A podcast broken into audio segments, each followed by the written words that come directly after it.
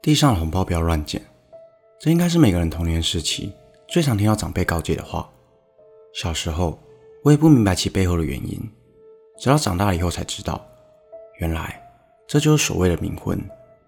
冥婚在华人社会中拥有悠久历史，最早可追溯到清朝时代，如同字面上的意思，也就在阴间所举行的一场婚礼，多半是因为双方订婚后，其中一方因故身亡，而家属为了完成亡者的遗愿。便为其举办了一场跨越阴阳两界的婚礼。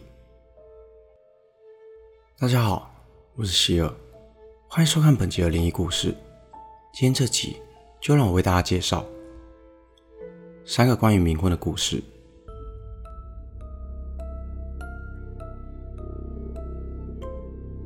第一则是来自云林的网友玉成所投稿的故事。小时候很喜欢听奶奶讲古，其中最令我印象深刻的。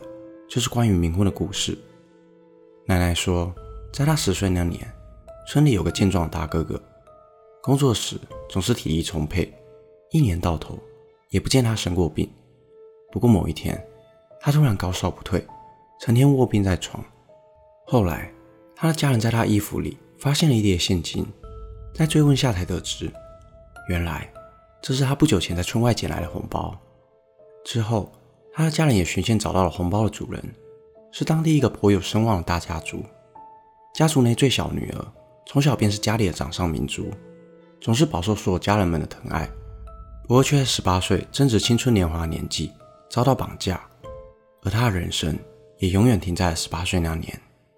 家人们不舍从小疼爱到大的女儿被人如此的对待，于是便要找个人和女儿成亲，让女儿能有个名分。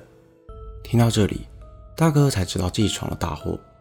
当天，在女方家人和大哥哥谈成亲事后，大哥哥的病也慢慢的好转。不过冥婚后的他，感情生活并不顺利。大哥哥后来又娶了一个妻子，在新婚洞房当晚，不管怎么样，就是无法顺利的行房。他的妻子甚至感觉到有股力量狠狠的将两人推开。大哥哥猜想，或许是冥婚的老婆不希望自己的爱被瓜分，而婚后。妻子也经常夜里惊醒，发现自己莫名其妙掉到了床下。在饱受身心灵折磨之下，两人决定去附近的宫庙走一趟。原来，当初结婚时，大哥哥并没有询问大房的意见，也没有让现任妻子知道冥婚这件事。于是，最后两人以离婚收场。而大哥哥之后也没有再婚，就此孤老终生。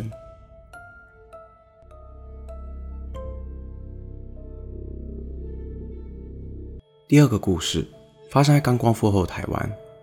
故事的主角是一位住在高雄中州的老渔民郭文旧。和一般常见的冥婚不同，郭文旧并没有在路上捡到红包，而是在某一个宁静的夜晚，郭文旧在梦中遇见了一个二八年华的少女。少女慢慢的向他靠近，并向他表达爱慕之情。正当郭文旧陷入意乱情迷时，突然从梦中惊醒，妻子人在一旁熟睡。这个夜晚。人是那么的宁静，但回头一看，梦中的那位少女竟然就坐在他的床头，吓得他摔下了床。不过，当他意会到这名少女并没有伤害他的意图后，便冷静了下来。他也从少女口中得知，少女名叫杨玉华，在二战时不幸遭到流弹袭击而亡，当年只有十六岁。郭文就对杨玉华的遭遇深感同情，在往后的日子，杨玉华无时无刻都跟在郭文就身边。郭文就也不在乎旁人的眼光，总是一个人在那自言自语。这一人一鬼的爱恋就这么持续了多年，直到有一天，杨玉华向郭文就提出了结婚的要求，但早已娶妻生子的郭文就便不停的推脱，试图转移话题。没多久后，怪事便频频的发生。郭文就出海捕了虾子，总是会不翼而飞。明明前一秒才捕到了虾子，下一秒却只剩下空荡荡的虾蓉。他的气色也一天比一天差，甚至还得了一场怪病，怎么医就是医不好。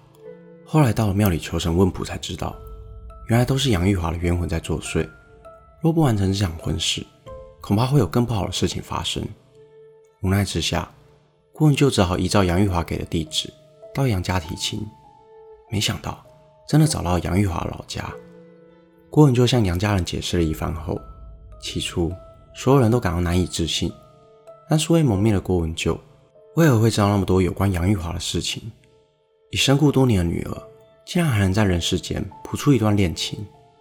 当晚，杨玉华就到父亲的梦里，向父亲表示，郭文旧所说的一切都是真的，嫁给郭文旧也是自己的意愿。面对这荒唐但又不可思议的一切，杨父最后还是答应了这门亲事。杨家人挑了个好日子，摆了二十桌流水席，热热闹闹的举办了这场婚礼。郭文就也将杨玉华的牌位迎娶入门。而这起发生在中州这个小渔村的灵异事件，引来了各家报社的采访，造成了不小的轰动。不过，就在记者深入调查之后，才发现，在中州冥婚这样习俗并不少见。当年类似的冥婚案例就有将近五十起，一直到近代才逐渐的消失。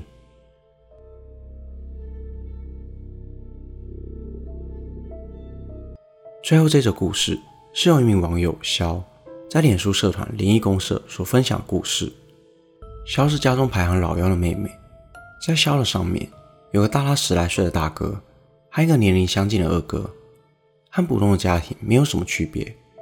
唯一的特别之处是肖的大哥有两任妻子，一个是在家中打理一切、温柔贤淑的老婆，另一任则是所谓的冥婚妻子。事情发生在肖七岁的那年，那时大哥有一位论及婚嫁的女友。大哥曾带女友回家吃饭，懵懂的肖第一次见到未来的大嫂，只记得她是一个体贴又善良的大姐姐，但没想到再次见到她时，却是在葬礼上。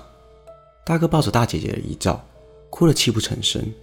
当时的肖年纪太小，并不懂何谓生离死别。日子一天天的过去，某一天，大哥带了一个装在玻璃箱里的洋娃娃回家，小远以为那是送给他的玩具。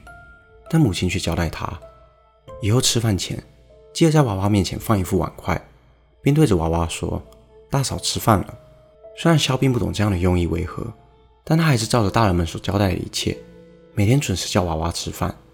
不过肖也注意到一些莫名的巧合：自从大哥带洋娃娃回家以后，总是爱欺负肖的二哥，每次欺完肖之后，不是感冒就是发烧。而还有更奇怪的是，家里附近有不少流浪狗。每当肖放学回家的时候，都非常的害怕，有次还因为被狗追，不小心跌到水沟里，弄得满身是伤。隔天在回家的路上，肖遇见了那些流浪狗，但不知为何，狗不再对着肖咆哮，反倒是畏畏缩缩的，似乎有些害怕。过了许多年以后，肖的脑部被检测出了肿瘤，必须进行脑部手术。开刀的那一天，不知道是手术室里的冷气太强。还是过于紧张害怕，肖一直无法克制自己不停颤抖的双手。即使护理师拿了件毛毯为他盖上，他依旧冷得瑟瑟发抖。在进行麻醉以前，肖隐约的记得有双温暖的手握着他，并不停地给他鼓励，告诉他一定可以成功度过难关，才让他停止发抖，并安心地睡着了。当肖醒来时，已经是在加护病房了。医生告诉他，手术非常成功。当然需要再住院观察几天，终于放下了心中的那块大石。肖和家人都不停地感谢医生，而在医生临走之际，肖叫住了医生。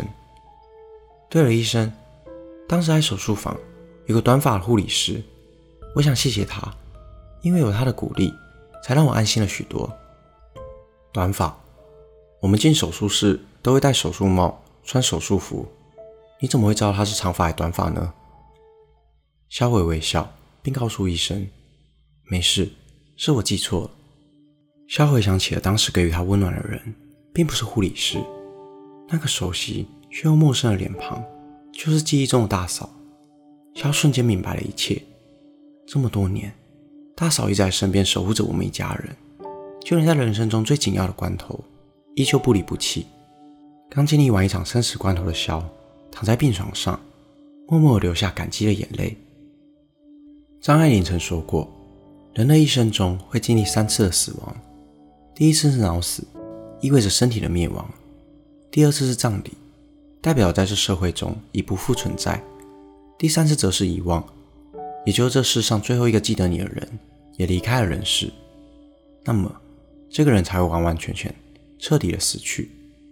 我们的肉体终将有一天会消失，但只要精神能够一直被记得，或许人就能在某种意义程度上达到了永生。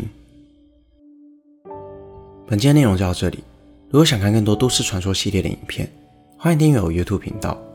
如果你有一些故事想要分享，也欢迎点选资讯来连接投稿。我是希尔，我们下次见。